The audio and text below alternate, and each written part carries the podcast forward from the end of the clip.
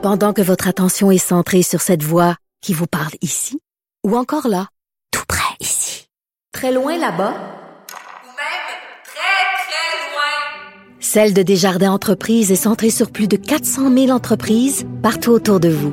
Depuis plus de 120 ans, nos équipes dédiées accompagnent les entrepreneurs d'ici à chaque étape pour qu'ils puissent rester centrés sur ce qui compte, la croissance de leur entreprise.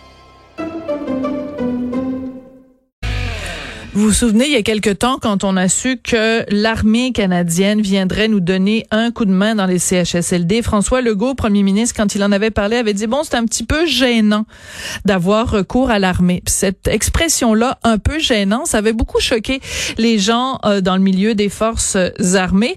Ben, je pense qu'aujourd'hui, quand justement, c'est même, euh, cette même armée rend un rapport sur la situation à CHSLD, je pense que ce qui est un peu gênant, c'est pas tellement le recours à l'armée, c'est ce qui se passe dans les CHSLD. On va en parler avec Jocelyn Démétré. Il est capitaine retraité des Forces armées canadiennes et auteur du livre best-seller. Il en a vendu 15 000 copies au Québec. Sonnerie 21. Bonjour, Monsieur Démétré. Bonjour, euh, Madame Durocher, ça va bien? Ben moi ça va bien. Écoutez, euh, c'est vous qui aviez euh, tiré un peu la sonnette d'alarme sur les ondes ici de Cube Radio avec mon mari Richard Martineau quand justement le premier ministre avait dit ça. C'est un peu gênant. Vous vous aviez répondu ben coudon pourquoi il dit ça? C'est pas gênant d'avoir recours à l'armée. Qu'est-ce que vous pensez du rapport qui est rendu public aujourd'hui? Écoutez, c'est sûr que, que le rapport doit être très explicite, euh, mais, mais pour ce que nous autres, on a pu euh, le voir ou en constater, on ne l'a pas vu. Ce qui est certain, c'est que moi, je suis pas surpris. Là j'ai envie de dire que les écrits, euh, en fait, les paroles s'en vont, les écrits restent. Ouais. Puis, les forces armées canadiennes, c'est la façon qu'on fonctionne. Fait que de voir un rapport qui suit le travail et tout ça, euh, c'est pas surprenant, vraiment pas. C'est-à-dire que cette façon d'opérer, c'est-à-dire que bon, l'armée intervient quelque part et rapidement euh, émet des rapports pour faire état de la situation, ça, c'est une procédure qui, qui, qui est habituelle. Tout à fait normal. Euh, nous, dans les Forces armées canadiennes, dès le départ, on apprend à, ne pas cacher nos faiblesses, nos échecs. Ah, c'est bon ça. Euh, il faut, il faut toujours, toujours bâtir sur nos faiblesses et nos points forts pour devenir de, toujours meilleurs. Vous savez, l'armée, c'est le dernier recours. On n'a pas le droit à l'échec. Fait que quand on fait face à un échec à l'intérieur de nos entraînements ou plus nos interventions, peu importe, mais on, on la manifeste rapidement puis on, on s'organise pour plus la répéter. Fait que euh, de voir euh, de voir des, des, faiblesses au niveau de l'intervention ou euh, c'est tout à fait normal. Nous autres, on appelle ça les, les leçons apprises. souvent, dans le milieu des affaires, on entend de bâtir sur nos forces puis de mitiger nos faiblesses, mais j'ai envie de dire pour les forces, c'est plutôt oui, de bâtir sur nos forces, mais de reconstruire nos faiblesses. Fait que non, c'est pas surprenant. Mais ça, c'est intéressant parce que euh, quand on est euh, dans une société euh, où, bon, par exemple, les, habituellement, c'est le rôle des médias, hein, d'aller voir là où ça fait mal, là où il y a des choses pas très correctes qui se passent, et c'est le rôle des, des, des, journalistes. Et, et le gouvernement nous promet souvent la transparence, on n'y a pas toujours droit, mais là, c'est intéressant justement de voir l'armée qui intervient et qui fait un peu la job des journalistes de dire ben écoutez on va braquer les projecteurs vers euh, les points les points sensibles c'est assez intéressant d'observer ça mais il fallait s'y attendre il fallait s'y attendre madame Durocher parce que quand on fait intervenir un organisme qui est complètement indépendant une organisation qui est complètement indépendante comme euh, celle de l'armée oui. Ben là, il n'y a pas de conflit d'intérêt, il n'y a pas de risque de, de froisser qui que ce soit. Fait que, tu sais, on a la, vérité pure et dure. Puis à l'intérieur des forces armées canadiennes, moi, j'étais un ancien, euh, ancien officier d'infanterie. Fait que moi, le pouvoir, le pouvoir discrétionnaire, excusez-moi, j'en avais pas. Il euh, n'y a pas de zone grise dans les forces. On est habitué d'appliquer les règlements à la lettre, hmm. puis d'avoir une, une, certaine rigidité là-dessus. Ça, on appelle ça la cohésion. Puis une cohésion à l'intérieur des forces, c'est pas juste d'aller prendre une bière le vendredi soir et parler des défaites du Canadien. C'est vraiment d'être capable d'anticiper parfaitement euh, les actions de nos pères. C'est ça la cohésion. Fait quand il y a une, façon de fonctionner dans l'intérieur d'un système, comme justement les CHSLD, ben nous autres, on s'attend à ce que toutes les parties du processus soient mises en place et maintenues. Euh, il n'y a pas deux façons de faire les choses. Il y a une façon de faire les choses. c'est pour ça que je dis que dans, dans les forces armées canadiennes, tu sais, et la cohésion est là, la rigidité est là, puis l'application des, lois, des règlements, puis des, euh, des, des, mécanismes en place, euh, c'est pas subjectif là. C'est ça.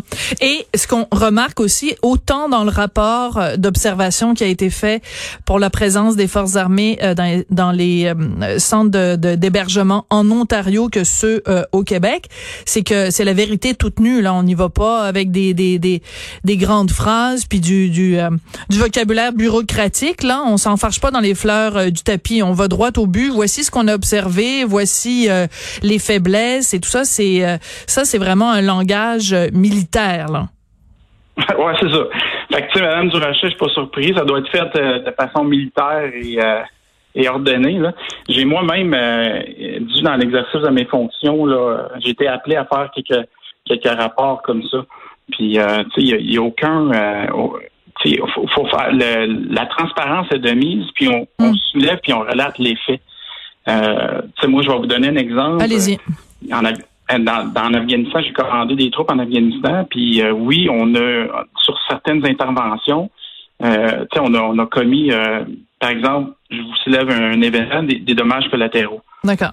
Moi-même, j'ai écrit des rapports, on appelle des event field notes, qui relataient tout, tout, tout, tout ce que j'aurais dû faire, que j'ai pas fait, ou que je croyais bien faire, ou que c'est la transparence est de mise. Hmm. Euh, c'est sûr et certain que c'est ça pas, ils n'ont pas fait dans dentelle dans ce rapport-là. Ouais. Alors, je voyais le, le, premier ministre de l'Ontario, M. Ford, qui disait que c'était hmm. la chose la plus difficile qu'il avait faite euh, pendant son, j'ai envie de dire son commun, mais son euh, son mandat.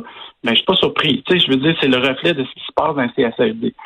Si c'est vraiment à, à, vous couper du souffle, puis à vous glacer le sang, puis à vous troubler, le rapport va refléter ça, c'est sûr.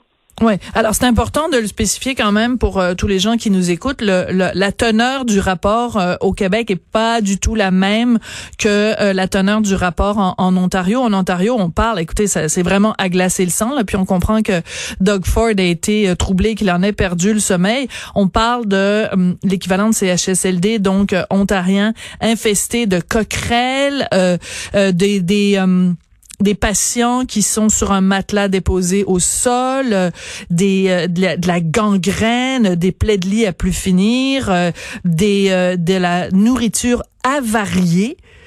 C'est vraiment c'est c'est terrible.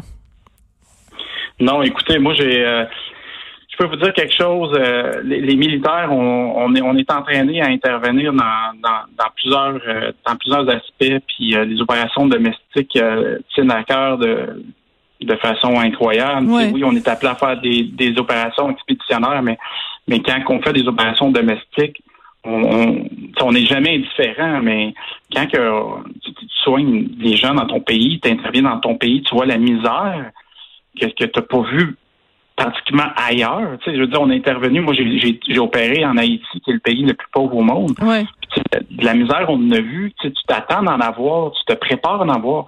Mais quand tu es déployé dans un contexte d'opération domestique, puis que là, euh, on parle de Canadiens, Canadiennes, euh, on parle d'aînés, puis euh, ça l'a choqué plusieurs ça a troublé des militaires aussi, là. Je, suis sûr de ça, là. Absolument. Vos collègues euh, sûrement sont été très troublés de, de ce qu'ils ont de ce qu'ils ont vu.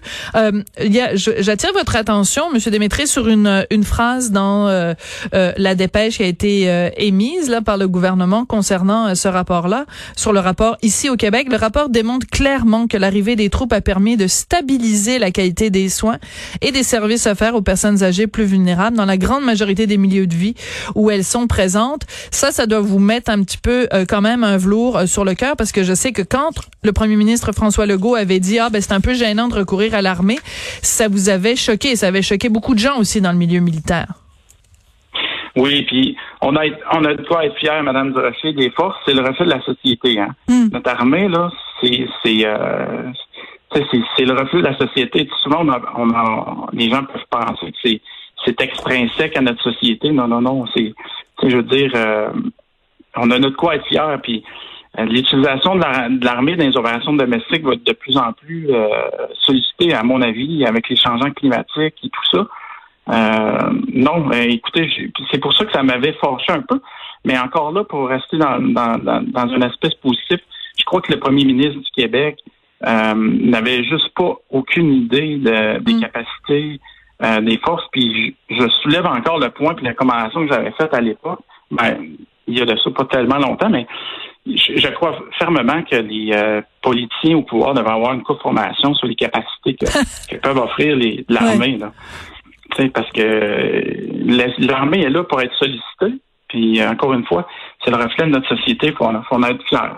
C'est ça, puis on peut-être justement les politiciens sous-estiment les capacités parce que ce que vous avez souligné, ce que vous aviez souligné à l'époque, c'est que vous disiez chaque militaire est qualifié en premier soin de base, une qualification qui est détenue tout au long de sa carrière. On a des entraînements individuels et collectifs toutes les années et les premiers soins font partie de ça. Donc euh, c'est faux de penser qu'il y a juste une minorité des militaires qui ont euh, qui sont vraiment capables de donner euh, des, des soins médicaux. En fait, c'est vraiment une formation de base. En tout cas, doit euh, une fière chandelle euh, à nos forces armées qui sont venues prêter renfort et qui continuent de le faire, hein, parce que ça, ça a été rallongé ah par euh, le premier ministre Justin Trudeau. Et donc, ils continuent de le faire dans les CHSLD ici au Québec et en Ontario également. Jocelyn Démétré, merci beaucoup d'être venu réfléchir avec nous sur ces deux rapports, celui en Ontario et celui au Québec. Oui, puis j'aimerais j'aimerais rajouter un petit point si vous me le permettez. Oui. Tu parlais de rigidité puis de l'application, puis qu'il n'y a pas de zone grise, il n'y a pas de de, de, de, de, pouvoir discrétionnaire, mais les gens de l'armée, on, on demande à nos gens pareil d'être très créatifs dans l'exercice de leur fonction, puis on croit que le leadership, c'est la créativité humaine. T'sais. Fait que il y a toujours une place euh, à l'adaptation, l'intelligence, la capacité de s'adapter. Fait que nos soldats, euh, peu importe dans quel environnement ils vont être sollicités, ils vont toujours trouver le moyen euh, de d'exceller puis de performer dans dans, dans, dans, dans l'élément où ils vont baigner ou où ils vont être affectés. Bon, ben c'était bien, c'était important de, de le mentionner. C'est pas juste des gens qui suivent des ordres, c'est des gens qui sont capables de prendre des initiatives euh, sur le terrain et de et ben, de mettre. Ça. Oui, je comprends fort bien. Oui. C'est ce que je disais. C'est pas juste une gang de gars avec euh, des pelles puis des poches de sable. Oui, c'est ben, exactement ça. Je, je, je, voyais tout à fait où vous vouliez euh, en venir et c'est en effet, je pense aussi avec ces deux rapports-là euh, qu'on voit tout à fait les l'ensemble des capacités qui ont été démontrées par les forces armées qu'on remercie encore une fois pour le travail qu'ils et elles font sur le terrain. Merci beaucoup Jocelyn Démétré, capitaine retraité des forces armées canadiennes et auteur du livre Sunray 21. Merci beaucoup. Merci beaucoup, euh, Madame Durocher. Puis dans l'armée, on dit bravo Zoulou. Au revoir. Bravo Zoulou. Ah bon, ben là, on va faire ça. Bravo Zoulou. bye bye.